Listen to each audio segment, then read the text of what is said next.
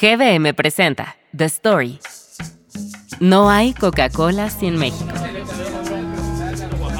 Ni México sin Coca.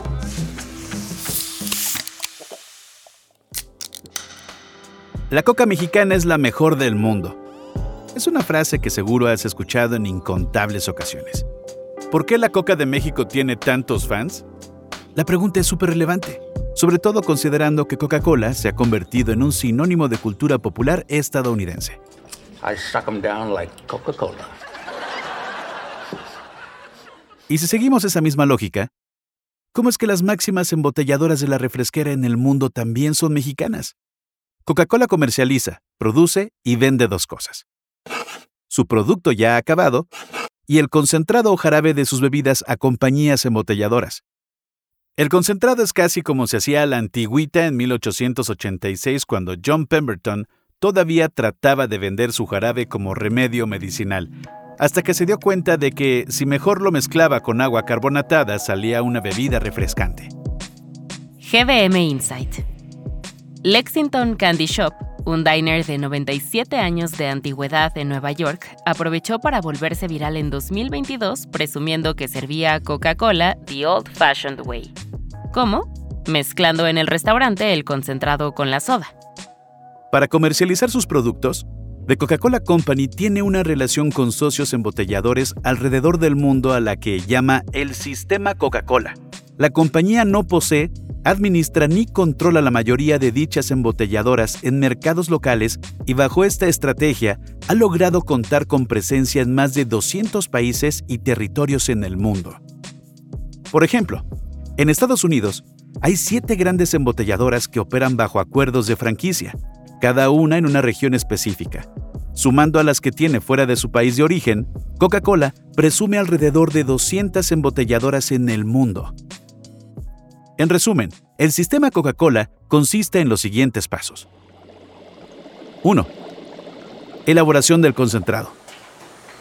2. Embotelladoras. 3. Producto terminado. 4. Distribución.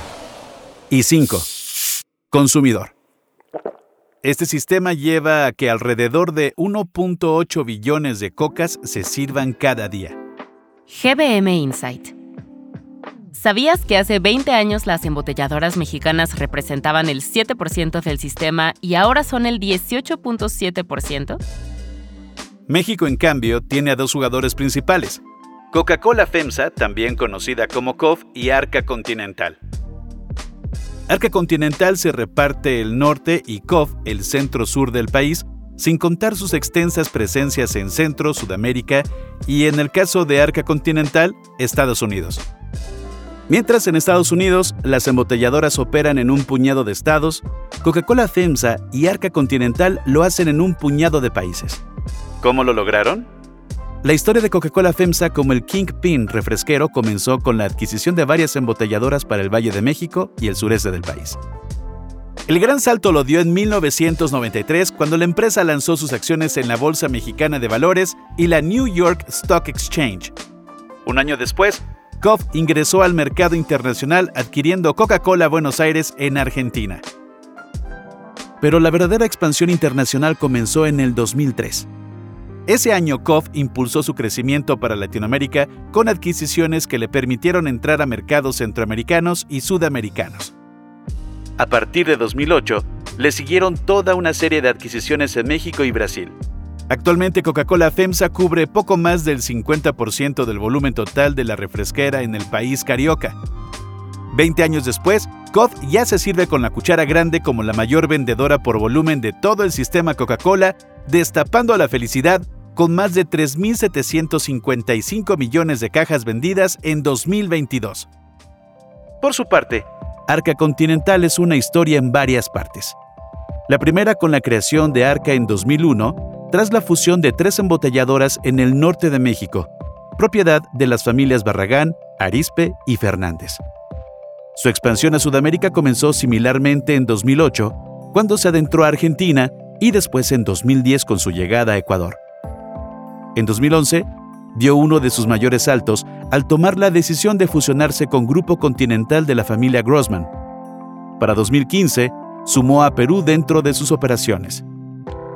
Si el gran salto de Coca-Cola FEMSA fue porque miró para el sur, Arca Continental hizo lo propio hacia el norte y en 2017 se hizo de dos empresas estadounidenses para comenzar a operar en Texas y algunas partes de Oklahoma, Nuevo México y Arkansas. El año pasado, sus operaciones en Estados Unidos representaron el 18.9% de su volumen total. Pero el vínculo de Coca-Cola con México va mucho más allá que la consolidación de Coca-Cola FEMSA y Arca Continental como dos de las principales embotelladoras de la refresquera a nivel global. De acuerdo con el Centro de Estudios Multidisciplinarios de CONACYT, México es el país que mayor consumo per cápita de Coca-Cola tiene en el mundo. En 2022, los mexicanos promediamos un consumo de 160 litros de Coca-Cola al año. ¿Será por su sabor? En alguna ocasión el famoso artista pop Andy Warhol dijo, Una Coca-Cola es una Coca-Cola, y ninguna cantidad de dinero puede conseguirte una Coca-Cola mejor que la que bebe el vagabundo de la esquina. Todas las Coca-Colas son iguales y todas las Coca-Colas son buenas. Liz Taylor lo sabe, el presidente lo sabe, el vagabundo lo sabe, y usted lo sabe. GBM Insight. Coca-Cola 3 una de las 15 pinturas que Warhol hizo sobre el refresco se vendió en Christie's por más de 57 millones de dólares en 2013. Quizá Warhol se equivocó. Sí hay una mejor Coca-Cola. Aunque la fórmula de Coca-Cola es la misma en todo el mundo, los insumos cambian en cada región para garantizar su disponibilidad. Y he ahí la razón por la que, para muchos, la mexicana es la mejor coca del mundo. En nuestro país, Coca-Cola se produce con azúcar de caña, a diferencia del jarabe de maíz utilizado en Estados Unidos o el edulcorante en Europa. Esa ligera diferencia de sabor ha hecho un hype mundial para conseguir coca auténticamente mexicana. Con más de 38 millones de mexicanos y mexicoamericanos en Estados Unidos, la demanda de Coca-Cola producida en México se ha multiplicado en Estados Unidos. Desde hace 20 años, la coca de botella de cristal y etiquetado en español hecho en México se comercializa en los estados sureños del país, pero en años recientes su crecimiento de ventas se ha desbordado por todo Estados Unidos. GBM Insight. Las exportaciones de aguas y refrescos mexicanos aumentaron 16.7% entre enero y agosto del año pasado a 755 millones de dólares Arca Continental ha establecido líneas de producción en Monterrey y Mexicali dedicadas a productos como Coca-Cola de 355 y 500 mililitros en envases de vidrio.